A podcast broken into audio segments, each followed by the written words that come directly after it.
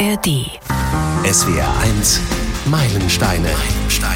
Alben, die Geschichte machten. Cyndi Lauper ist pleite. Das ist großartig. Der Sekundenzeiger drehte sich rückwärts und sie, uh, vielleicht haben wir irgendwo Magnet und irgendwas ist kaputt. Sie, sie ist eine Frau, wieso soll sie knackige, nackte Männer nicht schön Sie finden? Und jetzt gibt's Sex auf die Ohren. Noch ein bisschen Temporegler runter. Also Opener perfekt. Cover perfekt. Schauen wir weiter.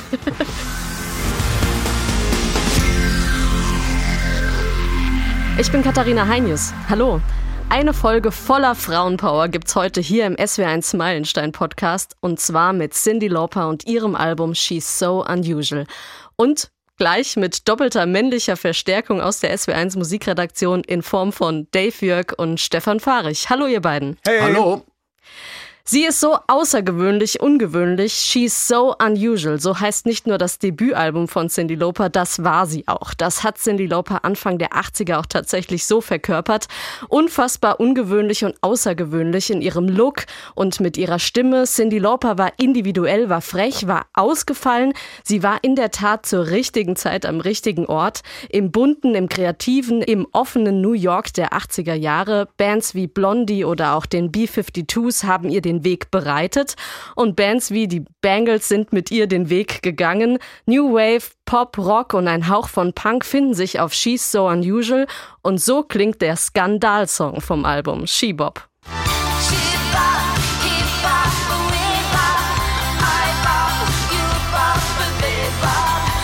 Oder auch Cyndi Laupers Hymne der Frauenbewegung Girls Just Want to Have Fun.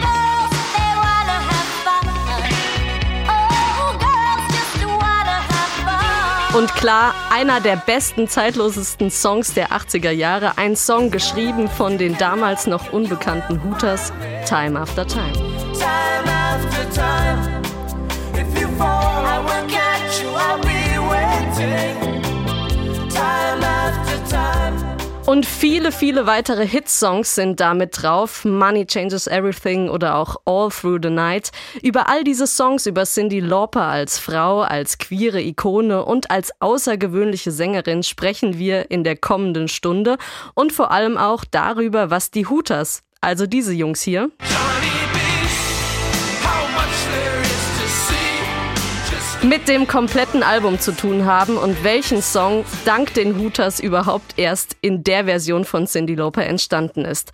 Bevor wir jetzt schon tief ins Album einsteigen und die vielen wirklich tollen Geschichten, die sich dahinter verbergen und darin verstecken, ausgraben, lasst uns erstmal die Zeit, also das Jahr 1983, ein bisschen einordnen. Musikalisch sind Alben wie Thriller von Michael Jackson erschienen, Nena von Nena oder auch Let's Dance von David Bowie. Mit diesen Alben sind wir musikalisch schon tief in den 80ern angekommen. Wir haben schon häufig im Podcast über das Jahr 1983 gesprochen. Deshalb, Stefan, vielleicht ganz kurz. Was ist sonst noch so passiert 1983? Das Jahr 83 ist rekordverdächtig, nämlich Hitzerekordverdächtig. 40,2 Grad lässt Deutschland schwitzen. Eine Hitzewelle. Der Also wie im Moment sozusagen auch in Nicht Südeuropa? In Südeuropa. nicht, Nicht in Deutschland. Sommer 23 bislang nicht in Deutschland, ja. Der Stern fällt auf den Fälscher Konrad Krujauer rein. Äh, der äh, Stern präsentiert ganz stolz die Hitler-Tagebücher, gekauft für 9,3 Millionen D-Mark damals. Udo Lindenberg, der äh, tritt im Berliner Palast der Republik auf, angereist mit seinem Sonderzug aus Pankow.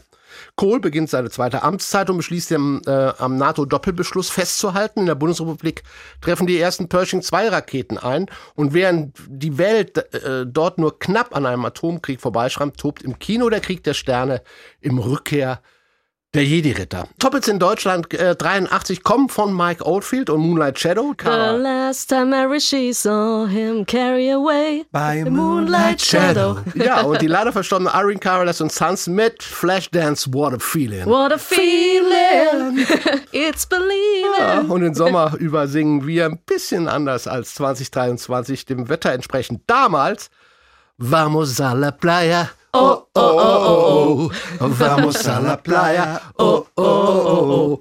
Sehr schön. Ja, aber wo steht denn Cindy Lauper im Jahr 83? Ich hole ein bisschen weiter aus. Cindy Lauper wird in Queens, New York geboren. Sie verlässt ihr Elternhaus mit 17. Ihr Stiefvater ist aggressiv und belästigt sie und ihre Schwester. Ähm, da hat sie die Nase voll. Sie nimmt äh, angeblich eine Papiertüte mit einer Zahnbürste, Unterwäsche zum Wechseln, einen Apfel und ein Exemplar von Yoko Onos Buch Grapefruit mit, alles, was sie in ihrer Tasche hat. Sie holt unter eher schwierigen Umständen ihren Highschool-Abschluss nach.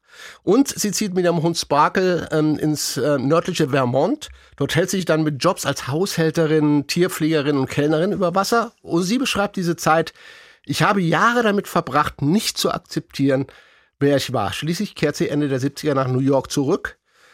Und da hat sie sich selbst entdeckt. Sie sagt zu dieser Zeit, ich wusste dann, dass ich singen kann. Niemand musste es mir sagen. Ähm, das sagt sie über diese Zeit. Sie singt in Coverbands, arbeitet aber weiter nebenher. Das Geld ist knapp. Das ähm, hat natürlich auch In einem Second-Hand-Laden? In einem Second-Hand, ja, und der beeinflusst natürlich ihren Modestil und ihr, ihr Image, so wie sie, wie wir sie kennen. Das äh, ist dadurch stark beeinflusst. 77 verliert sie dann ihre Stimme erstmal. Sie hat eine Zyste, glaube ich, auf den, auf den Stimmbändern, schafft es aber wieder, ihre Stimme zurückzugewinnen. Sie trainiert mit dem Coach, kommt wieder zurück und gründet dann die Rockabilly-Band Blue Angel. Plattenfirmen finden die Band, aber vor allen Dingen ihre Stimme ganz interessant. Es gibt auch ein erstes Album, das floppt total. Und sie ähm, hat eine sehr schwierige Phase als eher unbekannte Sängerin in New York, die sie durchmacht. Band Blue Angel, die lösen sich auf, haben keinerlei kommerziellen Erfolg. 81 ähm, kommt dann der Manager äh, und verklagt die Band noch wegen eines finanziellen Streits und Cindy Lauper ist pleite. Also sie ist da, wo sie im Prinzip angefangen hat, als sie mit 17 ihr Zuhause verlassen hat. Aber im Vertrag steht, sie darf als Solokünstlerin weitermachen. Und äh, Plattenfirmen hatten vorher schon irgendwie gemerkt, ja, die Stimme ist interessant, das Aussehen ist interessant, die, die ist bunt, die ist schrill. Lass uns die mal probieren. Und darum ändert sich im Frühjahr 83 alles, als Cindy mit den Aufnahmen zu ihrem ersten Soloalbum She's So Unusual begann. Und du hast ja schon mal einen Blick auf die Konkurrenz geworfen. Und das in einem Umfeld von Michael Jackson, später noch Prince, Purple Rain, Bruce Springsteen, Born in the USA. Also da passiert 83, 82, 83, 84 unheimlich viel.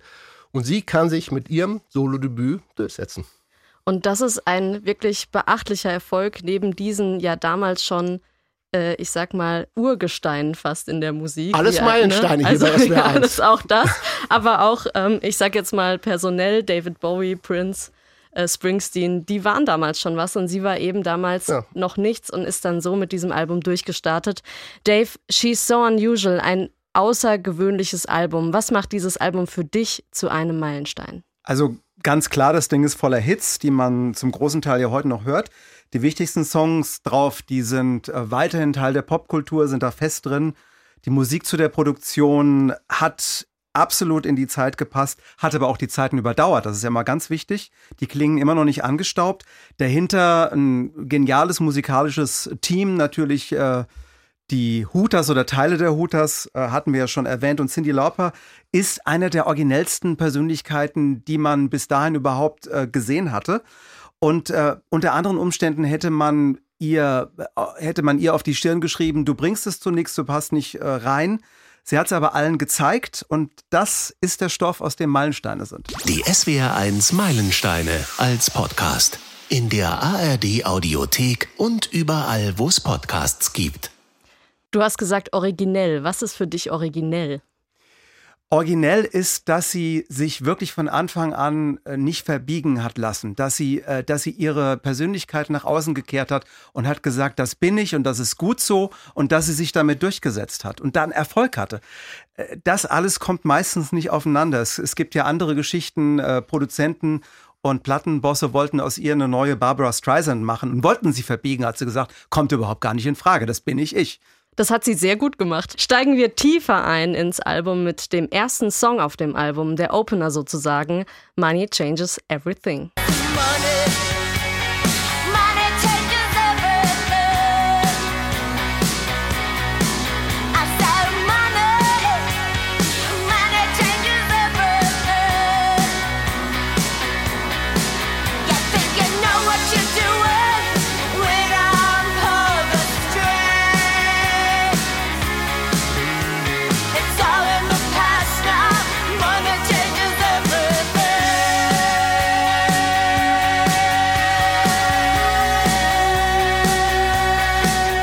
Schöner 80er Jahre Synthesizer. Ja, ein vorantreibender, pulsierender Opener. Wir haben ja eben auch gerade schön den Headbanger gemacht, so im Studio. Ich habe es gesehen, Stefan und Dave.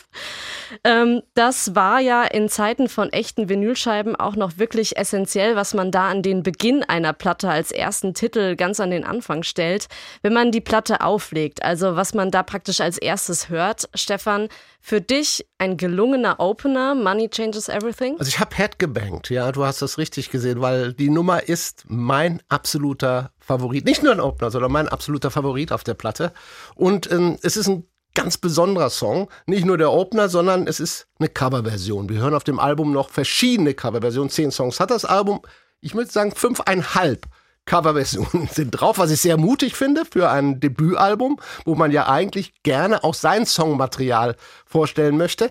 Aber das ist das Besondere, das Besondere an diesem Song, weil sie es nicht nur hier, sondern überall, aber gerade auch hier schafft, diesen, diesen Song, der im Original etwas anders klingt, äh, zu ihrem eigenen zu machen. Alle Songs schafft sie sofort zu ihrem eigenen zu machen. Also es ist der Inhalt, wie sie diesen Inhalt auf eine neue emotionale Ebene bringt, auf ihre emotionale Ebene, wie sie das rausschreibt, diese Rotzigkeit, die Verzweiflung, dieses, diese Punk-Attitüde, die sie Zum da hat. Teil auch Gleichgültigkeit, finde Ja, ich.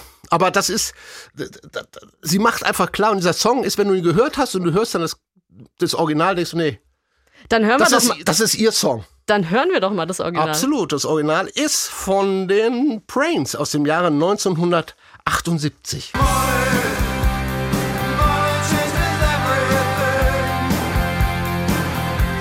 Ja, sehr gleichförmig, sehr wavig, der Gesang. Bei ihr ist da steckt viel mehr Emotion drin, viel mehr Leben, viel, mehr. mehr sie Kraft füllt, ja. Mhm. sie füllt den Text auch viel mehr aus. Und darum macht sie diesen Song und alle Coverversionen, das finde ich, um zu ergänzen, warum das ein Meilenstein ist, wie sie es schafft, diese fremden Songs in drei, dreieinhalb Minuten zu ihren zu machen. Und du, du verbindest diese Songs eigentlich nur noch mit ihr und nicht mehr mit den Originalen, auch wenn du Originale gut findest.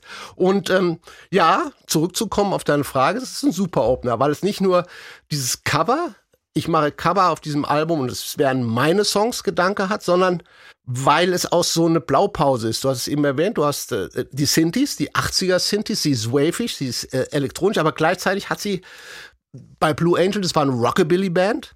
Sie wollte auf dem Album auch unbedingt alle musikalischen Stilarten, die sie, sie hat Coverbands gesungen, sie hatte ein Repertoire, wollte sie unterbringen. Und ihr hörst so schön, wie in den 80ern noch auf links, rechts getrennt, ja, herrlich, die Stereokanäle, hörst du auf einem Kanal diese Rockabilly-Gitarre, und auf der anderen Seite ist sie klar 80s Wave, sie macht Opener, hat Kraft, ist ihr Song und macht klar musikalisch, in welche Richtung es geht. Ja, es ist ein super Opener. Mit auch zum Teil echten Instrumenten, darüber sprechen wir gleich. Vorher, Dave, Cindy Lauper macht aus diesem ja sehr geradlinigen Rocksong Money Changes Everything einen Popsong. Haben wir gerade schon drüber gesprochen. Durch verschiedene synthetische, aber auch sehr authentische, ja, echte Instrumente eben, Sounds. Was macht den Sound von Cindy Lauper aus und was hatte sie eigentlich vor? Stefan hat mir ja schon die Rampe gebaut. Also sie, sie bringt zwei Welten zusammen, die eigentlich nicht zusammengehören. Eben aus der Rockabilly-Band Blue Angel kommend, äh, macht sie handgemachte Musik mit dieser rohen 50er, 60er Jahre Energie. Und das steckt in dem Album auch immer noch äh, drin, vor allem halt auch im Gesang. Aber sie äh, ist auch ein Riesenfan von elektronischer Musik. Ähm, und äh, mit, mit Blue Angel zum Beispiel waren sie im Vorprogramm von Human League, also der britischen Band.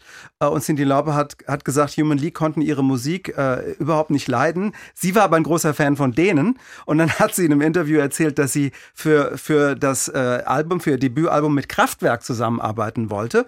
Und äh, sie, sie sagt, ich habe mich auch mit dem Typ von Kraftwerk getroffen, wie ich mir das vorstelle. Ich habe bisher nicht rausgekriegt, wer das war. Ich vermute, also entweder Florian Schneider oder Ralf Hütter, weil das die meinungsstärksten in der Band gewesen sind.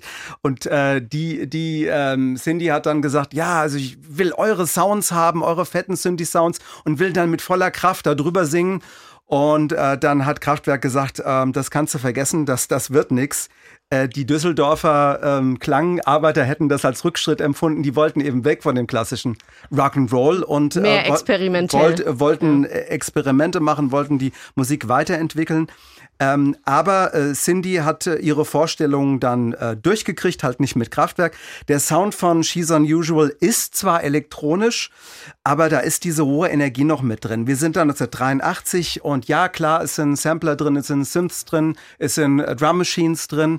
Ähm, aber 1983 ähm, gab es äh, schon, sage ich mal, die ersten MIDI-Schnittstellen, die dann diese ganzen elektronischen Instrumente synchronisieren konnten. Das war gerade erfunden worden. Es klingt handgespielt. Trotzdem hat es diesen elektronischen Klang. Also es hat äh, das Beste aus zwei Welten.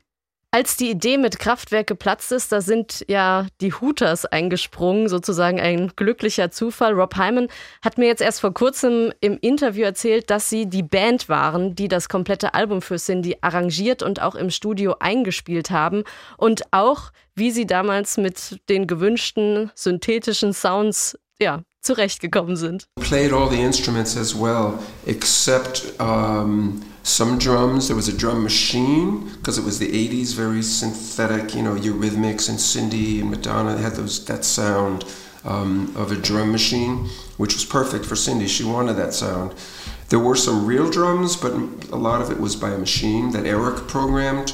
Um, and then he played bass, guitars. We sang. I played the keyboards. I sing backup vocals with her on that song. He sang with her on Money, so we were her band. Der Produzent Rick Chertoff hat damals das Debütalbum der Hooters produziert und eben auch das Debütalbum von Cindy Lauper. Er hat die beiden zusammengebracht. Die Hooters haben zu den Klangvorstellungen von Cindy Lauper gepasst. Sie kannte den rauen Bandsound der Zeit, weil, wie schon angesprochen, sie ja in einer Rockabilly-Band vorher auch gespielt hatte und sie wusste, was in den Clubs lief. Die Hooters konnten genau den Sound reproduzieren, den sich Cindy vorgestellt hat. Well, she was looking for a sound, an arrangement. She had come from a band, and it was kind of a, a many bands. She, like we all started playing covers and rock and roll. She was playing Rod Stewart songs, Maggie May. She showed me a video. Then she was in a band, did an album called Blue Angel, and that was a rockabilly band, like Stray Cats, 50s, 60s rock. Um, and then they broke up, and so she was signed as a solo artist. Now it's the 80s and Cindy wants to be in the moment, like, okay, what's happening now? Like, what's happening in the clubs? What's happening kind of underground? She really pushed us because we were more traditional rock guys, and and so it was this kind of co- combination of uh, and sometimes conflict, just where it was going. But we did a lot of reggae and ska. That's actually something really special. But we were doing that back in the day, and she came to see us at a club, and that's what we did. So she wanted that those rhythms, reggae and ska, like the police were out and the specials and what's called the two-tone scene, more in England even than the States, but we we felt it and we were big reggae fans. So she liked that. But then we were a bit more traditional with rock and uh, drums and bass, and she wanted something different, more of a club sound, more again, more drum machines I bought a special synthesizer that I used, uh, which I still have and I love. It's my favorite. It's called Juno, Juno 60 synthesizer. So almost all the keyboards that I played had that sound. Uh, girls just want to have fun and time and shebop. And then Eric did all the guitar work. So it was a combination of our instruments with these uh, electronic and synthetic sounds from clubs or the reggae sounds, you know, whatever was happening and was different. She wanted it to be different, unusual. Ja, die Hooters haben es geschafft, sozusagen den Bandsound, den sie haben wollte und den synthetischen Sound der 80er für Cindy Lauper einzufangen. Ähm, aber nicht nur Cindy Laupers Klangvorstellungen haben auf dem Album ihren Platz gefunden, auch die Hooters sind an einigen Stellen eindeutig zu identifizieren, wie das Melodica-Solo von Rob Hyman in Money Changes Everything.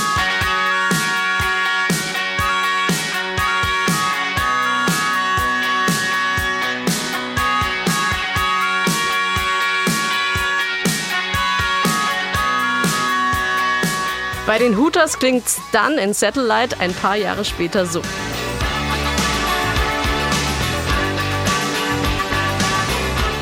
Die Hooters haben die Songs für Cindy Lauper in Philadelphia arrangiert und haben sie dann später mit Cindy in New York aufgenommen, außer ein Song. Ganz schnell, denn es war eigentlich keine Studiozeit mehr übrig und die Hooters waren müde. Sie wären eigentlich schon gern wieder zurück in Philadelphia gewesen. Kind of tired and fatigued. We wrote in Philly, we recorded in New York for months and months. And we're like, okay, can we go home now? and Rick came in one day, he says, hey guys, this sounds really good, but he always had a but, aber one more thing, we could use one more song. And that's truly what happened. So we, we first we thought, well, that would, might be difficult because we're really tired. but um, we stayed, and then we wrote it in the studio. Cindy and I sat at a piano one night, and Ja, und in dieser Nacht am Klavier ist dieser Song entstanden. You will find me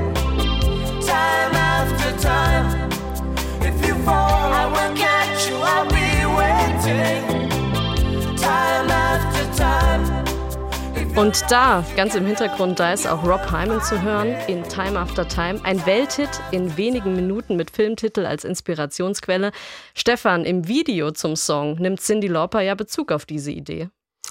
Ja, es ist ähm, Time After Time ist ja ein Lied über, über einen Abschied, der dann im Endeffekt aber nicht das, das Ende bedeutet. Ähm, wenn du verloren bist, kannst du mich suchen, du wirst mich finden, immer wieder. Time after time. Das ist das Motto. Im Video selber ähm, hat man verschiedene Sequenzen. Einmal mit ihrer Mutter, ich glaube sogar ihre echte Mutter im Video, ähm, von der sie Abschied nimmt und von ihrem Freund. Sie wohnen zusammen in so einem äh, Wohnwagen, typisch amerikanisch. Und auch da will sie hinaus. Der Text geht auch davon, dass sie sich verändert, dass sie immer einen Schritt voraus ist. Im Video präsentiert, kommt sie zum Beispiel in den Café. Sie ist vorher sehr normal, ihre Haare normal, ein normales amerikanisches Mädchen. Und dann taucht sie in diesem Kaffee auf, zieht ihre Mütze ab und hat ihre typischen Cindy Lauper Grill, schrill, bunten Haare. Ihr Freund ist völlig äh, verdutzt. In der Textzeile tröstet sie ihn, selbst wenn ich immer einen Schritt voraus bin, ich werde dann auf dich warten. Und ist natürlich schon eine Aussage. Sie macht aus dem Song im Video schon klar, was sie wollte, immer einen Schritt weiter sein. Das ist die Szene mit der Mutter zum Beispiel, die in der Küche stattfindet, wo sie sich verabschiedet, wo sie mal deutlich gesagt hat, bevor ich in der Küche als Frau lande, schneide ich mir meine Haare ab.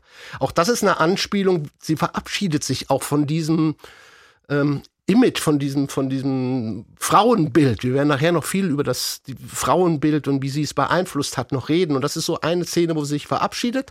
Das ist so der Kontext, in, äh, über das das Video geht. Und ihre Grundidee vom Se Song selber, sie hatten ja nicht viel Zeit. Es war ja einer der vielen Songs, wir haben schon viele Songs in den Meilenstein gehabt. Wenn ich dich kurz unterbrechen darf, diese Anfangsszene im Video, da sitzt sie ja praktisch im Wohnwagen vorm Fernseher. Nee, es so ist, wie es es geht, ist ist ein nicht Science-Fiction-Film. Und das ist eine Es- olle 40er-Jahre-Kamelle, wo das Thema auch drin ist im Fernsehen, wo nämlich beide sich verabschieden und er dann sagt, ah, aber ich werde immer an dich denken und wir können Freunde sein. So eine amerikanische 40er-Jahre-Schnulze, glaube Die ich. Rechte für den Originalfilm haben sie nicht bekommen. Das ist in der Tat ein Science-Fiction-Film von 1979 von einem der Star Trek-Regisseure. Und der war damals noch sehr neu. Die, die Szene in, ins Video zu schneiden, wäre vermutlich sehr, sehr teuer gewesen. Ich meine, die neue Szene äh, passt ja viel besser, weil sie genau äh, ja diese Szene, die sie auch hat, dieselbe Situation Time After Time ja widerspiegelt. Aber mh, das war so ein Last-Minute-Song. Du hattest, äh, oder auch äh, ähm, ähm, Rob hat es ja eben äh, erwähnt gehabt. Sie hatten nicht viel Zeit, sie wollten nach Hause, sie mussten noch einen Song haben, haben wir hier in Meilenstein immer wieder gehabt, diese Faszination von Songs, die so im letzten Augenblick noch auf, zwar ganz schnell. auf Alben gerutscht Ja. sind. Oder, die- oder beinahe nicht drauf gew aber dann trotzdem noch im letzten. Augenblick draufkamen und, und Welterfolge wurden. In diese Kategorie fällt auch Time After Time. Rob Hyman hat auch im Interview später gesagt, habe ich jetzt nicht rausgeschnitten, das sind die besten Songs. Die, die schnell entstehen. Weil die werden oft zu Hits. Na gut, sie hatte, glaube ich, fünf Hits auf diesem Album. Das war einer der schnellen. Ja, genau. Ja, wir werden nachher noch Songs haben, Aber aber sie war nicht schnell. Und er hat ja auch davon geredet, dass sie schon Monate im Studio waren. Also so schnell ging es dann ja, doch aber nicht. mit diesem Song. Es gibt eine reale Inspiration auch noch. Und zwar hat ihr damaliger Freund ihre Lieblingsuhr überm Bett kaputt gemacht und hat ihr dann einen Wecker hingestellt, einen so äh, lauten, tickenden Wecker, äh, dass sie den ins Badezimmer stellen musste und da hat, hat sie ihn immer noch ticken gehört. Und da kommt die äh, Zeile her, dass sie die Uhr ticken hört und, und an ihren Freund denkt. Also es hat, es kam so diese, diese Quelle aus dem echten Leben noch dazu. Das war ja das, was sie auch in diesem Song auch verarbeiten wollte. Ihr war ja klar, ich habe nicht viel Zeit, ich muss Dinge nehmen, die mir bekannt vorkommen, mit denen sich aber auch der Hörer nachher im Song, die er versteht. Das ist, es gibt noch eine Zeile, das ist dieses äh, Second Hand Unwinds, eine ganz komische Zeile. Second Hand ist der kleine, ist der Sekundenzeiger. Und sie sah, sah, waren im Studio, so erzählt sie es, und ähm, Rick, also ihr äh, damaliger Produzent, hat wohl auf die Uhr geschaut und die ging nicht richtig. Der Sekundenzeiger drehte sich rückwärts und sie, uh, vielleicht haben wir irgendwo Magnet und irgendwas ist kaputt. Und dann äh, sagte er, oh, Second Hand is unwinding, also dreht sich rückwärts. Whoop, Textzeile Nummer zwei nach der Textzeile Nummer eins. Und der Rest ist wirklich eine sehr einfache, aber sehr starke Liebesgeschichte. Das war auch ihr immer wichtig, dass sie in den Texten Lyrics hat, die zwar Tiefe haben, aber für den Hörer verständlich sind, nachvollziehbar sind, sprachlich nachvollziehbar sind, von den Situationen her nachvollziehbar sind. Und das ist ihr ja da, finde ich, wunder, wunderbar ähm, gelungen. Es gibt übrigens ein Video, weil wir bei Ska waren. Rob sagte, dass sie viel Ska gespielt hätten. Die Version war mal als Ska angelegt.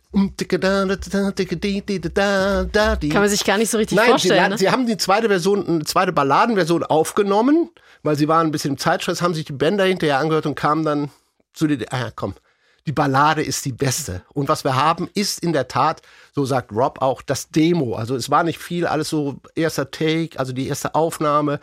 Es war kein Bass drauf, du hast nur so eine Synthi-Basslinie, es war sehr minimal und dafür ein Monster-Hit. Bis heute absolut ein Monster-Hit. Bevor wir über den nächsten Welthit auf diesem Album sprechen, ich habe das Album mitgebracht, die Vinyl-Ausgabe. Lasst uns mal kurz einen Blick auf das Albumcover werfen. Das Foto stammt ja von einer, ja, ich möchte sagen, Starfotografin von Annie Liebowitz. Wir kennen sie. äh, Sie hat Porträts von der Queen gemacht, von den Rolling Stones, hat für den Rolling Stone, also für das Magazin, auch oft äh, die Cover sozusagen geshootet. Und sie hat eben hier auch Cindy Lauper geshootet ähm, in New York. Sie hat sie über die Straße tanzen lassen. Sie, Cindy tanzt in einem roten 60er Jahre Pomkleid, möchte man sagen. Es ist aber eigentlich nur ein, ein weiter Rock mit Badeanzug, wenn man genau hinschaut. Und ähm, ja, das hat sie tatsächlich aus ihrem Second-Hand-Shop, in dem sie gearbeitet hat. Ähm, dort hat sie dieses Outfit gekauft. Und sie tanzt in diesem roten Outfit vor einem blauen Hintergrund. Also große farbliche Kontraste sind hier zu sehen auf dem Albumcover. Ähm, Stefan, war dieses knallige, auffällige und wirklich sehr dynamische Cover damals eher ein Kaufimpuls oder Kaufabschreckung? Der Kaufimpuls natürlich. Es war, das ist ja auch so ein, so ein das ist ja ein, ein, eine Urform eines Plattencovers, weswegen du Platten noch gerne hörst. Weil wenn du diese Scheibe auflegst, nimmst du das Cover und du entdeckst immer wieder neue Sachen. Ja, was, was steht denn da? Also sie steht ja nicht nur da einfach von der blauen Wand, sondern es ist ein Wachsfigurenkabinett. Ähm, ich glaube, aufgenommen in Coney Island. Ähm, das ist aber geschlossen. Du hast noch so ein paar Sachen, die das Wachskabinett, die Schrift selber über den Laden wurde wegretuschiert, darum steht da nicht ähm, äh, Wachsfiguren oder Wachskabinett. Äh, aber du kannst viele Sachen sehen. Wer, es ist, steht zum Beispiel der Name da über der Tür. Das war wohl die Wachsfigur, die damals gerade in der Ausstellung war. Also es ist viel zu entdecken. Das ist das prototypische Cover. Ich kaufe mir Alben, weil die Cover so toll sind und CD ist alles nur so winzig, ich muss mir nur mit Lupe angucken. Also das ist wirklich toll. Und es ist vor allen Dingen ihr Image. Also nicht nur sie ist schrill und bunt, sondern dieses ganze Cover ist schrill, schrill und bunt. Ähm, da, da, ich finde persönlich, da muss sogar Madonna noch einiges drauflegen, um die, diese, diese sch- schrille Image überhaupt zu erlangen. Und das Schöne ist aber, es ist ja nicht nur bloße Äußerlichkeit, das, das, sondern diese Schrille, das ist der Ausdruck ihrer Persönlichkeit. Sie ist schrill, sie ist bunt, sie ist wild, Sie sie, will ist auffallen. Ja. sie will. Das ist jetzt, es macht ganz klar, das ist Cindy Lauper und das wird, ist, wird die Cindy Lauper sein, die ihr in den nächsten Jahren sehen und kennenlernt. Und sie ist eine andere, sie ist neu, sie ist frisch, sie ist bunt. Das Cover sagt einfach überhaupt alles. Ähm, sie hatte übrigens, glaube ich, noch einen Blumenstrauß in der Hand. Oder? Den hat sie, Genau. hat sie glaube ich, auch noch gekauft äh, auf Coney Island zu dem Zeitpunkt. Und dann, äh, die High Heels sind weggeschmissen. Sie tanzt barfuß, nur mit Netzstrümpfen. Fand ich auch immer sehr wild. Das hat auch so einen, so ein Freiheitsbild irgendwie, sich befreien und, und tanzen. Ähm, ich finde aber die Rückseite super. Ja, ich auch. Ich liebe die Rückseite. Und die Rückseite ist was völlig anderes. Da sieht man die Sohlen von weißen High Heels. Ich glaube, es sind High Heels, aber die Pumps, Absätze also oder sie Pumps, sind nicht ja. so, so hoch. Ich weiß nicht, sind die Absätze vielleicht abgebrochen? Ich werde nicht ganz schlau daraus. Und da äh, im Hintergrund sieht man den Fallschirmsprung-Tower von Coney Island. Das war so eine Touristenattraktion schon lange, lange, lange Zeit. Da konntest du dich wurdest mit so Fallschirm runterfallen, also Freefall Tower, aber mit Fallschirmattraktion. Den siehst du im Hintergrund.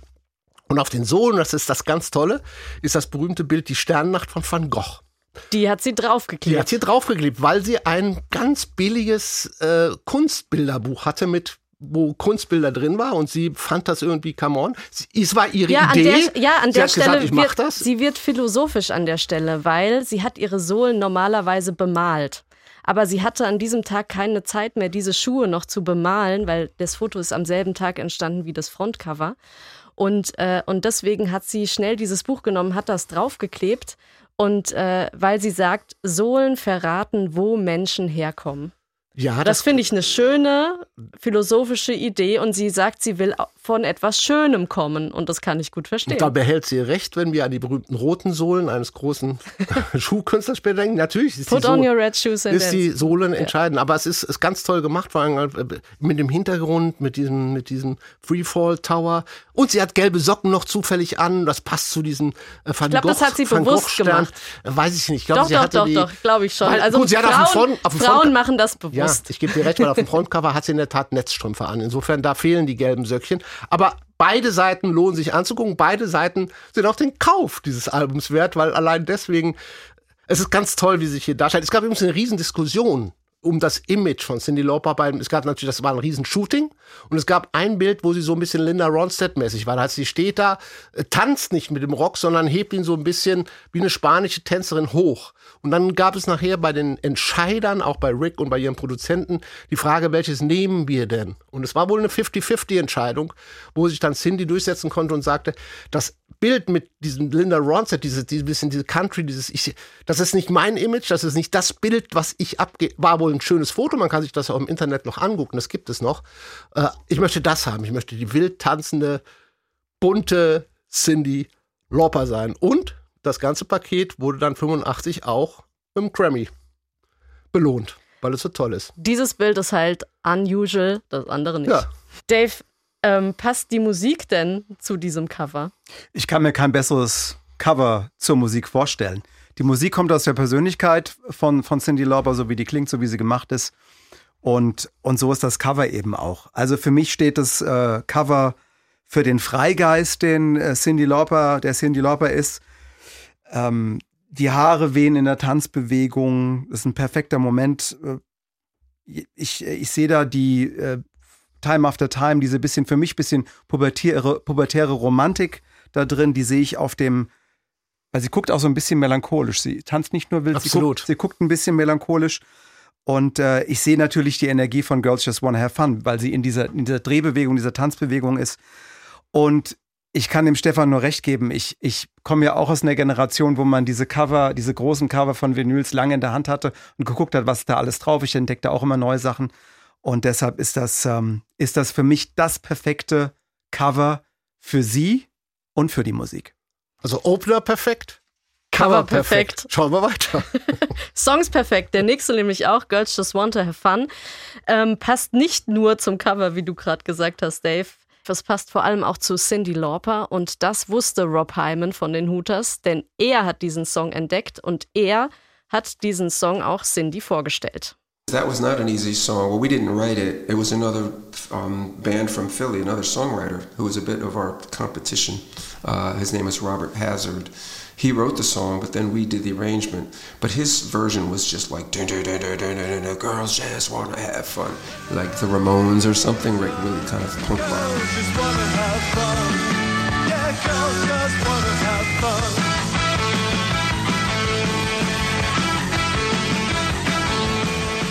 And she said, No, no, no, I'm not going to sing that. And she didn't want to sing the lyric anyway. But then Rick, the producer, said, Listen, if you sing it as a female, um, you can make it this anthem, which he, it, she did. and he did. He produced it.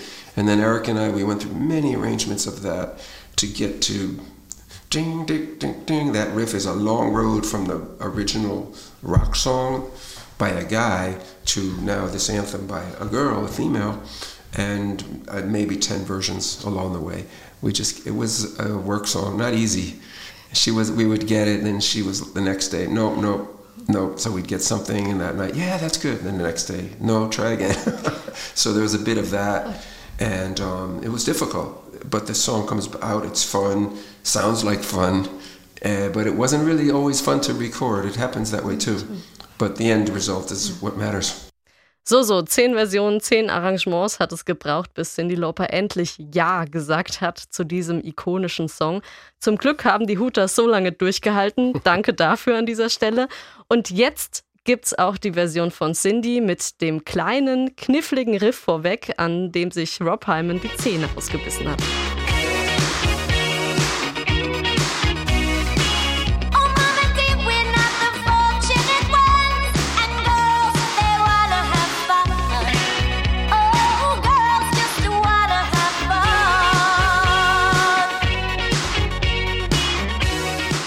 Girls Just Wanna Have Fun, das ist Cindys Markenzeichen geworden. Stefan, du hast dich intensiv mit den Demos beschäftigt, die Rob Hyman eben im O-Ton angesprochen hat.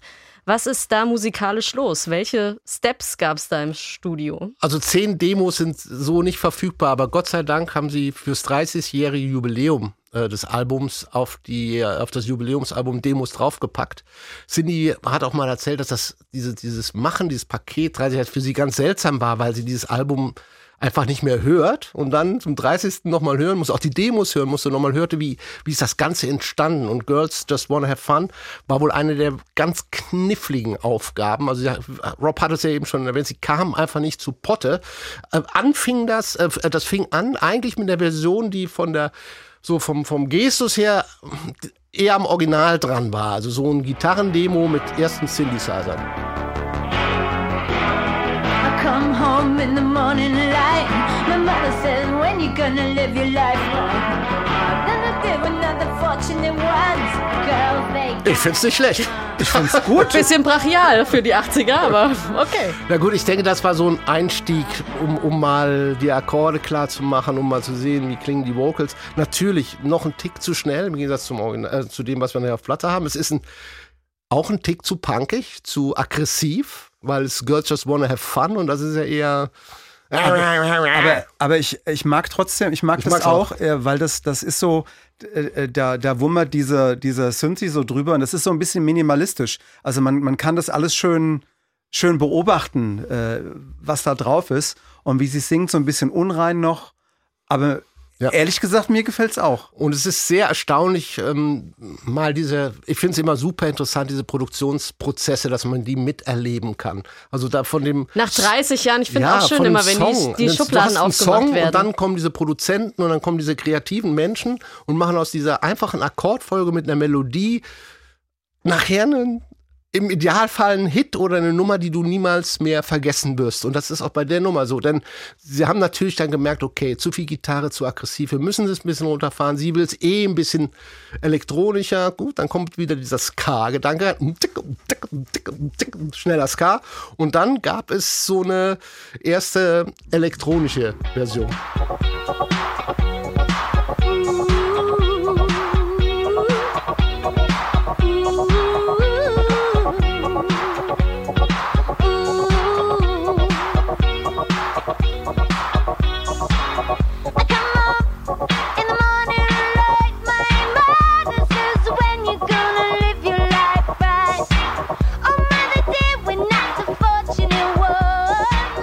Da haben wir schon viel drin, ne? Es groovt auch ein bisschen mehr. Unten wieder dieses Ska. Rob hat es gesagt, wir haben Reggae gehabt, wir haben Ska gehabt, das war immer drin, auch Time After Time, wir erinnern uns, war genau derselbe Groove erstmal angelegt. Sie singt ein bisschen drüber, ein paar Hus, ein bisschen das. Aber es ist schon, schon dran. Also du hast schon die wesentlichen Ele Ele Elemente, die da sein sollen. Also es sollte elektrischer sein. Und dann fand es Cindy aber immer noch nicht so berauschend selber und hatte im Hinterkopf Come on Eileen von den Dexy, Dexy äh, Midnight Runners. Und ähm, dann ging sie hin zu Eric Brazilian und sagte, Eric, ach, was können wir Man, damit wir müssen kurz erklären, Eric Brazilian ist der andere von Hooters. den Hooters. Der andere Gute von den Hooters. Genau. Und äh, wir hatten ihn vorhin schon mal kurz erwähnt. Sie hat, äh, ich glaube, Rob hatte ihn schon mal erwähnt. Rob hat ihn Ja. kurz schon erwähnt. Und äh, sagte, da müssen wir noch irgendwas ändern. Aber wir hören kurz mal rein, wie denn Come on Eileen klang.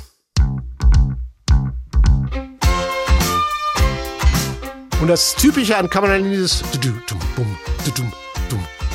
ja, und ähm, Eric Brazilian kam dann auf die Okay, dein Wunsch sei mir Befehl, liebe Cindy, und hat dann in die Drum Machine dieses Bass Tom, Bass Drum Pattern einprogrammiert. Dann kam sie besser hin mit dem Groove. Das Rest ist, das Motiv haben wir eben schon gehört. Es wurde alles natürlich auf High Fidelity produziert und dann hatten sie noch ein bisschen Temporegler runter. rupp, Den Hit, wie wir ihn heute kennen. Eine sehr spannende Geschichte. Und wenn ähm, Rob Hyman sagt, es wären zehn Versionen gewesen, die acht hätte ich gerne noch gehört. Ich auch, Step für Step. Und gut, Ding braucht Weile, ähm, auch hier bei diesem Song. Und auch für Rob Hyman, weil äh, auf die Frage, ob er eine Lieblingsstelle hat auf diesem Album, hat er gesagt ja. Und zwar in Girls Just Want to Have Fun. Und das ist diese Stelle hier. But I think my favorite spot on the record, which which came really fast, was the solo in "Girls Just Want to Have Fun," and there's a little synthesizer sound, and it's kind of like a, a steel drum, almost like a calypso.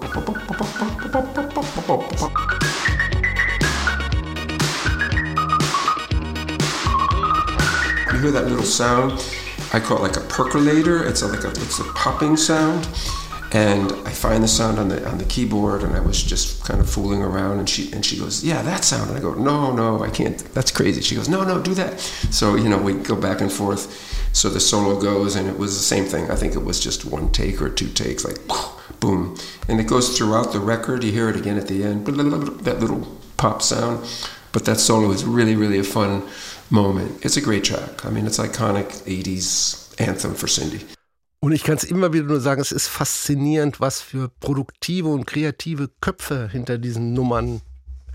Also wir hören dieses Thema, es ist wie selbstverständlich für uns. Und aber auch wenn du sagst, oh, wie kommt man auf die Idee, mit dem Calypso-Sound und es ist einfach faszinierend, wenn Produzenten und Musiker über das reden, was sie im Studio gemacht haben. Das Und- nimmt mich immer mit. Wenn Musiker auch im Studio ein bisschen Spielkinder sein dürfen und einfach auch mal ein bisschen rumspielen dürfen. Was für mich erstaunlich an der Geschichte ist, äh, die Rob Hyman erzählt, die gibt auch einen Einblick äh, darin, wie eng Cindy Lauper äh, mit den Jungs von den Hooters gearbeitet hat. Dass sie gesagt hat, ich will intuitiv was anderes. Da gibt, da gibt es andere Musiker, andere Produzenten, die sagen, du nimmst das jetzt, das, das wollen wir, das klingt gut, das funktioniert. Aber da war es ganz klar das Gefühl, das äh, von Cindy auf diese, auf diese Musik ging. Und ähm, auch wenn ich dieses ähm, Calypso-Thema da auf dem Keyboard gespielt höre, du hörst auch, dass es so, so, so minimal nicht auf dem, ähm, auf dem Takt ist, so, so ganz leicht versetzt manchmal. Äh, zwei Takes waren es, glaube ich, ne, habe ich eben in Erinnerung. Ähm, äh, und, und das ist so diese spontane Energie, die man da auch raushört. Das finde ich, finde ich toll, dass wir diesen äh, Ton vom, vom Rap haben, weil du das alles hören kannst. Das Schöne ist, was du auch eben angesprochen hast, Dave, dieser gegenseitige Respekt, der darüber kommt. Ne? Die, die Hooters als Musiker, als Studiomusiker an dieser Stelle in, in gewisser Form auch als Dienstleister, weil sie haben die Songs arrangiert, haben Respekt vor der jungen Solokünstlerin Cindy Lauper und haben gesagt, ja, sie hat ganz konkrete äh, äh, Klangvorstellungen. Es war mit Sicherheit auch nicht leicht, immer ihren Klangvorstellungen zu folgen, weil die muss man ja auch dann irgendwie einfangen können. Da haben sie sich bestimmt auch, äh, wie auch ja schon erwähnt, in Girls Just Wanna Have Fun die Zähne ausgebissen. Aber es war immer, und zwar zu jedem Zeitpunkt auf diesem Album, gegenseitiger Respekt da. Und ich glaube, deswegen ist es so gut geworden, weil man auf die auf den jeweils anderen auch gehört hat und weil man auf den jeweils anderen auch eingegangen ist. weil die Hooters den Instinkten von Cindy Lauper vertraut haben. Und äh, daraus resultiert das. Also, und der Produzent, man darf den Ja, Produzent ja, ja, den nicht Produzent. vergessen an dieser Stelle. Und weil es fantastische Musiker waren. Genau. Muss man einfach Ja. auch sagen. also Ich meine, das und- und- nicht es, und- es, ein Hooters-Konzert lohnt sich auch immer, finde ich. das Es ist nicht die ein- einzige Künstlerin, für die sie Hits geschrieben Nein. haben. Ja, Und- also die und wussten, das- was sie tun. Ja. Und, und man muss an der Stelle vielleicht nochmal erwähnen, die Hooters hatten ihre gro eigenen großen Erfolge, die hatten die ja zu der Zeit überhaupt noch nicht.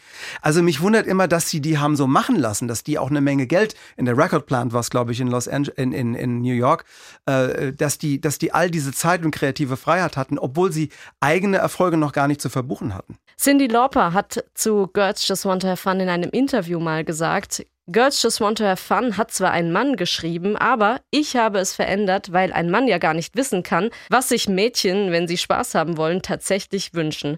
Girls Just Want to Have Fun ist eine feministische Hymne geworden, aber nicht nur eine feministische, Dave. Nee, auch für die Gay-Community, also in den 80ern vor allem für die schwulen Männer, aber auch für lesbische Frauen und für äh, alle anderen Leute mit einer, ich sag mal, anderen sexuellen Orientierung. Also das, was wir heutzutage sprachlich zusammenfassen in LGBTQ oder, oder queer. Äh, könnte man denken, wie kommt es mit Cindy Lauper? Äh, die hat sich immer als ähm, Misfit bezeichnet, also als eine als, ein, als eine Person, die nirgendwo so richtig äh, reinpasst, die, die aneckt. Sie, äh, sie ist unangepasst. Sie wird ein Popstar mit ihrer schrillen Stimme, mit den bunten Haaren, mit den bunten Klamotten, über die wir schon gesprochen haben. Aber die Erklärung, warum die, warum die Gay-Community dann auf sie anspringt, die ist nicht so einfach. Also äh, die, die schwulen Männer ähm, und, und auch die Lesben sowieso haben auch immer auf starke Frauenfiguren geguckt, das ist klar. Äh, es ist eine Solidarität mit den Frauen, die äh, auch über die Jahrhunderte nichts zu melden hatten und die Schwulen und Lesben suchen in der Popkultur nach Repräsentation. Die, äh, also die war in den frühen 80er noch, noch sehr rar, also offen schwule oder lesbische äh, Popstars hat es fast gar keine gegeben, aber Cyndi Lauper ist dann eine Repräsentationsfigur geworden, weil sie nicht den gängigen Klischees äh, wei- eines weiblichen Popstars entspricht. Sie ist rotzig, sie ist unangepasst und lustig. Sie hat ähm, die Sensibilität mit den, mit den Gays, mit den Schwulen und Lesben, aber gemein. Und äh, wenn sie da äh, singt, Girls Just Wanna Have Fun, dann äh, hat die Gay-Community gespürt, die denkt und fühlt so ähnlich wie wir. Und dann haben sie zu ihr hochgeguckt. Wir sind anders, aber stolz und, und selbstbestimmt. Und äh, diese ganze Gay-Welt hat immer schon zu Cyndi Lauper gehört, obwohl sie selbst äh, hetero ist. Äh, das war natürlich für sie. Sie, ha sie hat nämlich eine äh, ältere Schwester, die Ellen, die, die lesbisch ist. Sie hat schon von früh an schwule äh, Freunde gehabt. Sie ist, im Englischen sagt man, eine straight ally, also eine normalo Verbündete, eine normalo Alliierte für die, für die Gay-Community. Und ähm, das war praktisch äh, von Anfang ihrer, ihrer Karriere so. Und ähm, sie ist seit 40 Jahren eine Ikone für die Schwulen und Lesben und Transgender und alle anderen auch. Und das hat äh, mit Girls Just Wanna Have Fun angefangen. Girls Just Want to Have Fun ist ja nicht der einzige Song, der ja die Gay-Community angesprochen hat. Nee, äh, die dritte Hitsingle auch, äh, She Bob aus dem, aus dem Album, äh, hat äh, sehr viel mit der ersten Textzeile zu tun. Wir hören das gleich, ich sag's ihr erstmal. Äh, da singt sie, Well, I see uh, them every night in tight blue jeans in the page pages of a Blue Boy magazine. Also ich sehe jede Nacht, in, äh, ich sehe sie jede Nacht in ihren knallengen Jeans auf den Seiten vom Blue Boy Magazine. Und das Blue Boy ist ein schwules Erotikmagazin gewesen, so eine Art Playboy für Gays. Wir hören mal gerade in den Anfang rein.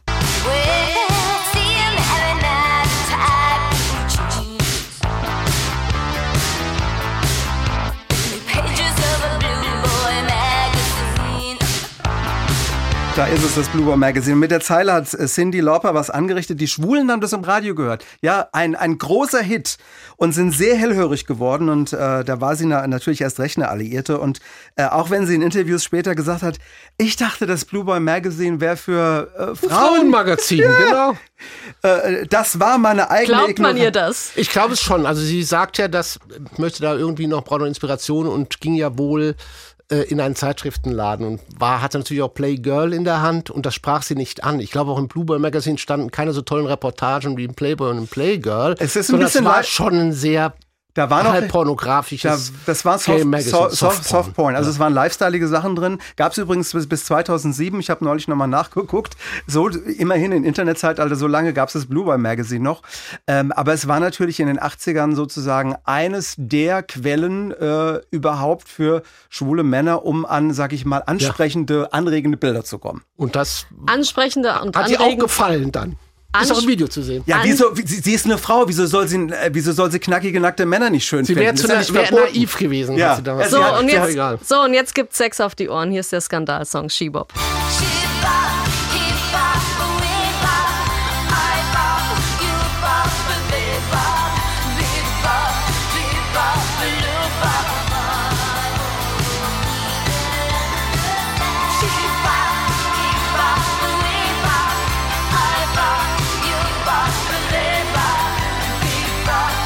ein Song über die weibliche Selbstbefriedigung und das, obwohl Cindy Lauper, wie sie selbst sagt, es nach allen Kräften versucht hat zu verschleiern. Stefan, Ja, ja, ja. woran ist das gescheitert? Also verschleiern, das, das, weil wir es eben hatten, glaubst du ihr das? Obwohl eine gute Geschichte lasse ich mir nie von der Wahrheit kaputt machen. Ähm, Aber es ist ja, Entschuldigung, wenn ich da ganz kurz einsteigen darf. hat Ähm, Keith Richards gesagt übrigens. Ähm, ähm, He-Bop, She-Bop and He-Bop. Es ist, es ist ein allgemeiner Song über ähm, mit sich alleine Spaß haben. also ich sag mal, wie ich den Song 83 wahrgenommen hatte, nämlich als überhaupt nicht sexuell. Also es mag zu der Zeit aufgeklärtere Menschen gegeben haben wie mich. Also für mich war das mehr so ein universelles Schiebab. Also lass uns alle irgendwas zusammen tun.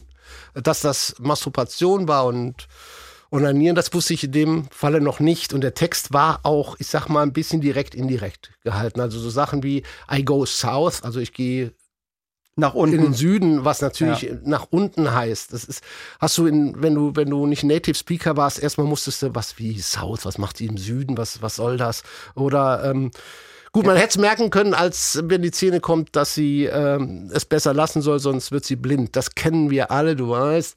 Onanier nicht so viel, dafür bist du blind von. Also das gab es auch schon in den 80ern, diesen Ausdruck, als Warnausdruck. Noch, es gab ihn noch. Noch, als Warnausdruck. Ja So, da 100 hätte ich's, ja, hätte ich es vielleicht auch merken können. Auch spätestens, als sie die Anstandsdame braucht, weil sie zu oft in die Gefahrenzone vordringt. Aber mein Gott, Gefahrenzone, das kann so viel sein. Ich fand, ja, sie hat den Text direkt, indirekt gestaltet. Man hätte ihn verstehen können. Mir war es auch ein wenig egal. Ich fand einfach dieses Skibob, dieses alle, dieses, wir machen was zusammen und das ist Bob. Und ich weiß nicht, was ist. Fand ich gut. Es Mir gab ja sogar einen Aufkleber auf der Platte, der davor warnen sollte, dass es äh, sexuelle Inhalte gibt. Klar, das ist der typische äh, Parents Music ähm, äh, Aufkleber, Parental äh, Advisory Aufkleber. Also der Hinweis für die Eltern enthält anstößigen Inhalt. Der erste übrigens hat wer bekommen? Prince mit Darling Nikki. So, jetzt habe ich meinen Prince auch mal untergebracht heute. Aber äh, lass uns nochmal zu dem Song kommen. Der galt natürlich als, als sehr umstritten, weil er sich mit Masturbation beschäftigt. Das war auch ihre Absicht. Es ging darum, dass ähm, ihr ähm, ich glaube, es war äh, ihr Produzent, der angriff, Rick oder war es ihr Freund, ihr Manager, der angriff und sagt, pass mal auf, ich möchte gern, lass uns doch mal einen Song über Masturbation schreiben. Und sie sagt, "Boah, was, was, was soll ich denn damit? Und er sagt, ja, ja, weil das hat noch keiner getan. Was so ein bisschen hinschielt natürlich auf dieses Ich bin anders Image selber. Sie fand das aber toll und hat es, finde ich, in, in, in einer von den Lyrics her in einer ganz, ganz tollen We- Weise geschafft, dieses Thema äh, äh, darzustellen. Ich habe es nicht gemerkt, andere haben es gemerkt. Aber viele haben es nicht gemerkt. Also ich meine, äh, der ist in, in den USA, in, und viele Gegenden in den USA sind sehr konservativ.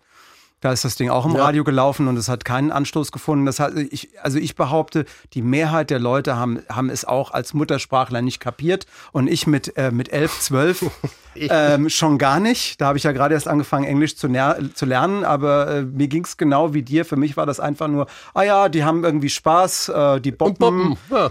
Er bobbt und sie bobbt und alle boppen und ähm, ich bin da auch völlig, völlig unbedarft. Du möchtest auch gern boppen. Ich, ähm, ja, ja. Ja. Nein, Wollen äh, wir nicht alle ein bisschen boppen? Boppen. So sieht's aus. Nein, aber auch der, Hin, ähm, der, der Aufkleber übrigens war natürlich, in, weil es auch ein Hit wurde, weil der war ja die Aufforderung an Jugendliche, kauf dir diese Single. Da ist was drauf, was dich interessiert. Ja, Das war ja natürlich. so ein Das war- Kauf das mich. Verbotene ist ein, interessant. Ein Kauf mich ähm, Aufkleber. Aber ich finde es auch mal ähm, musikalisch betrachtet, finde ich die Nummer äh, äh, super interessant, weil sie ihre Rockabilly-Vergangenheit noch viel klarer zeigt. Sie hat diesen Rockabilly-Sound, den sie auch der, mit ihrer alten Band Blue Angel gespielt hat. Und ähm, den tut sie dann wieder mal mit diesen elektronischen Klängen verbinden. Hm, ticken, ticken. Diese Synthes, was Rob uns ja heute Ja, auch schon mehrmals Reggae, erzählt ja. hat, ein bisschen Reggae-Sound, der gut passt übrigens. Und äh, zum Einstieg, um das nochmal klar zu machen, ich möchte ein bisschen Rock sein, ich möchte ein bisschen äh, Rockabilly sein, da hat sie sich einen besonderen Trick überlegt, nämlich ähm, sie hat äh, am Anfang ein Well, ein langgezogenes Well, das klingt bei ihr so. Und dieses Well Well, und da kommen wir zu deinen geliebten Beatles, obwohl es sind nicht mehr die Beatles, aber wir kommen zumindest zu John Lennon, bei dem sie es ausgeliehen hat. Und sie hat gesagt, ja, das hat mir so gut gefallen auf dem 75er Album Rock and Roll. Beim Song Bebop Luna singt nämlich John Lennon das hier. Und damit hat sie, wer das ein bisschen kannte, den Song, natürlich diesen Rock-Touch auch in diese Nummer gebracht. Beide einfach mal nochmal hintereinander gehört. Sie hat natürlich den Cindy Lauper Touch, nicht nur Well, sondern Well. Sie macht ein 80er-Ding draus und, und vorher war das, es war, es ist ja eigentlich, ja, das ist äh, äh, Rockabilly at its best. Das ist so eine Rockabilly-Attitüde. Das hat ja nicht nur John Lennon gemacht, das haben wir ganz viele. Nein, aber gemacht. sie kennt es von John Lennon Genau. und sie wollte genau das auch darstellen und auch hat sie die Absicht, genau zu sagen, Leute, das ist ein Genre, das fließt auch auf diese Platte bei dem Song für mich ein. Und das ist eigentlich der Song, wo, wo diese beiden Welten vorhin, wir, über die wir vorhin gesprochen haben, also die, ich sage mal, Kraftwerk-inspirierte New Wave Soundwelt und, äh, und die Rockabilly, da, da kommt es am deutlichsten eigentlich zusammen, weil das eigentlich auch genauso einen Fuß äh, in, in, im, im Wave hat. Es fun funktioniert ja ganz genauso. Cindy Lauper hat mal was Schönes zu dem Song gesagt und das passt eigentlich nicht zu dem, was wir gerade gemacht haben. Wir haben uns nämlich Gedanken über diesen Song gemacht und sie hat gesagt, vieles habe ich einfach so gesungen und war froh, wenn niemand sich Gedanken macht und ich dachte mir, ist besser so. Also ist besser so. Wir hören den Song, freuen uns. Dann gehen wir mal zum nächsten Song. Und äh, als ich eben auf die Platte geschaut habe, All Through the Night ist der nächste Song. Und der würde hier von Vinyl, der, der, der Song ist wohl häufig im Radio gelaufen, weil hier steht ein Hinweis hinten drauf, dass der bitte nicht mehr von dieser Platte im Radio laufen sollte. Möglicherweise ist irgendeine Rille Ist verkratzt. die Rille kaputt gespielt Ab- worden? Ähm, abge abgenutzt, was auch immer. Also äh, diesen Song spielen wir dann nicht von Vinyl im Radio, aber wir haben es ja zum Glück auch digital vorliegen, All Through the Night.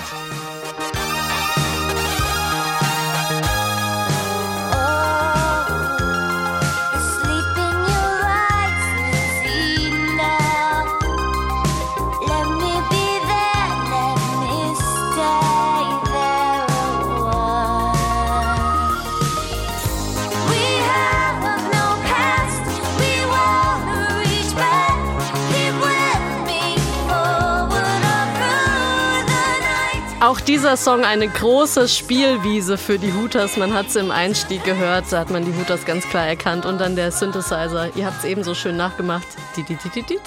Ja, und dann diese Flötentöne, da diese ganz hohen Sinti-Töne, die so ein bisschen flötenhaft noch drüber. Also, das ist ein Song, der hat sehr viele, sehr schöne Schichten. Also übereinander gebaut. Und bei den Hooters im Anfang ist mir nie so aufgefallen. Ja, es hat voll so einen traditionellen Folk-Charakter. Ja. Als wär- wärst du in Irland und hättest so. Ich, ich bin dauernd über so Folk äh, Ja, äh, Einspielern ge gestolpert Das auf die diesem Album. Das sind die. Hooters, voll. Ja. aus damit. Ja. Äh, Stefan, worum geht's im Song? Oh, Liebesgeschichte. Also so wie ich, also für mich so der Klassiker, man, man, die erste Nacht und man, man will nicht schlafen, man will so viel von seinem Partner haben wie möglich, die ganze Nacht durch, all through the night und ähm, es ist in dem Fall gar nicht so sexuell gemeint, sondern mehr diese Vertrautheit, Aufnahme von, von Zärtlichkeiten, Beisammensein. Ein sehr, sehr schöner und intensiver Liebessong, den ich mir auch, ähm, also wo ich mir was drunter vorstellen kann. Ich glaube, wo fast alle sich was drunter vorstellen können über diese erste Nacht mit der großen Liebe, wo, wo man, man möchte nicht schlafen, man möchte auch nicht weg, man möchte nicht aufstehen, man möchte bis zum Morgengrauen zusammen sein. Das ist, finde ich, so die, der Inhalt dieses Songs und sie macht es natürlich wieder fantastisch. Also Auch ein sehr, sehr erfolgreicher Song für Cindy Lauper, auch gerade in Deutschland. Ähm, Dave, was bleibt vom Album jetzt nach 40 Jahren? Äh, She's So Unusual ist, ist eines, eines der großen Perlen des Pop und wird es auch bleiben. Die, die Sachen darauf, die, die großen Hits, aber auch wenn, wenn jüngere Generationen die Platte heute hören, entdecken die das immer wieder neu. Wir haben ja bei Kate Bush gesehen, dass Sachen aus den 80ern auch nochmal richtig durch die Decke gehen können, weil sie auch in Filmen und, im Fer und, und, und, und in Serien eingesetzt werden. Auch weil die Sounds wiederkommen? Die Sounds, ja, die, die, die kommen in Wellenbewegung ja immer wieder und die letzten Jahre, also jeder, der irgendwas auf sich hält, ähm, egal ob Harry Styles oder The Weeknd, die benutzen alle diese äh, diese emulierten äh, Sounds aus den, diese Synthi-Sounds aus den 80ern oder, oder krallen sich die Originalinstrumente noch. Also au- auf jeden Fall ähm, die, die, die, die Songs von Cindy Lauper auf der Platte, die haben Nachleben, auch weil sie zum Beispiel st- ständig wieder äh, für, für Filme, Serien oder Werbung vorkommen. Aber was für mich entscheidender ist, wenn man die heute hört und hat noch nichts davon gehört, die Energie und die Emotionen, die da drauf sind, die da vor 40 Jahren von ihr draufgepackt worden sind, die, die hört man heute immer noch raus. Losgelöst vom, vom Kontext, losgelöst von, vom Zeitgeist und ähm, was, was Girls Just Wanna Have Fun betrifft, wenn man, wenn man keine Ahnung hat, wer, wer Cindy Lauper ist und wenn, keine Ahnung, in 200 Jahren äh, noch Musik gehört wird, dann wird das immer noch ein Song sein, der etwas transportiert und der, der für sich stehen kann, auch wenn man von Cindy Lauper noch nie irgendwas gehört hat. Cindy Lauper bleibt ja auch gefühlt immer jung. Sie bleibt immer gefühlt Ja. Anfang 30 mit diesem Album. Was hat sie eigentlich so die letzten 40 Jahre gemacht? Gut, damit starten wir den zweiten Teil dieses Meilensteine-Podcasts. Aber ich will es einfach mal kurz in Stichworten. Natürlich hat sie weiter Musik gemacht. Zehn Alben insgesamt. Das Album danach hatte schon die nächste große Hymne mit True Colors, was eigentlich eigentlich noch größer war als Time After Time, äh, dieser Song. Sie ist dann auch mal Mutter geworden. Äh, Declan hieß ihr so, 19, oder heißt ihr so 1997. 2010, ja, jetzt werde ich wieder beschimpft, gab es eine Barbie-Puppe mit ihr. Aber das war eine bewusste Serie, wo Mattel äh, die berühmtesten Popfrauen der 80er dargestellt hat. Da war sie auch dabei. Und äh, sie spielt in den Filmen mit, in Serien. Sie ist weiter live on Tour. Sie macht ihren Songs auch auf Akustikalben. Äh, sie, sie schreibt sie um. Sie ist immer noch bunt. Sie ist immer noch schrill. Und dann fängt sie an, Musicals zu schreiben. Das ist ihr, ihr ganz großes Ding. Und das kann sie und das macht sie erfolgreich. Gleich ihr erstes Werk, das heißt Kinky Boots, wurde ein mega Erfolg. Sechs Tony Awards. Also die Tony Awards sind das, was für die Rockmusik die Grammys sind, ist das die Auszeichnung.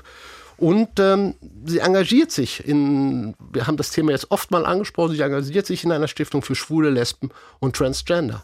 Ja, insbesondere für, äh, für Teenies, also für schwule, lesbische, Transgender und, und andere Spielarten, äh, Teenies, die von zu Hause rausfliegen, weil die Eltern das nicht akzeptieren. Und, äh, das Oder auf der Straße leben. Auf der Straße leben, ja, ja. Und, und sie weiß ja, wie das ist, wenn man auf der Straße lebt. Sie hat, war ja auch schon mal äh, stellenweise obdachlos. Und das ist diese True Colors Foundation, äh, ihre Stiftung, ähm, die ähm, natürlich benannt ist nach dem True Colors Song, der eigentlich noch die größere ähm, äh, Gay-Hymne ist, ne, weil sie den Song geschrieben hat, 86 für ihren an AIDS gestorbenen Freund Gregory. Und Cindy Lauper kämpft seit dem Start ihrer äh, Karriere für Leute, die keine Stimme haben und die äh, schwulen, ähm, schwulen, lesbischen und Transgender Kids, die zu Hause rausfliegen, die sind, die sind halt ähm, Leute, die keine Stimme haben. Und ähm, man merkt, das ist das, das, was sie die letzten 40 Jahre in ihrer, ähm, neben ihrer Musik umtreibt. Und, äh, und das finde ich sehr schön. Hören wir, hören wir vielleicht gleich ihr Appell an sehr religiöse Eltern, insbesondere in den USA, die das ablehnen, dass ihre Kinder schwul, lesbisch, trans, transgender, sonst was sind. Beten Sie nicht zu Gott, dass Ihre Kinder sich ändern, sondern beten Sie, dass Ihre Einstellung im Herzen eine andere wird. I want to implore you not to pray to God to change your kid. Pray to God to change your heart. Das war der SW1 Meilenstein zu Cindy Lauper, She's So Unusual. Danke Dave, danke Stefan. Tschüss.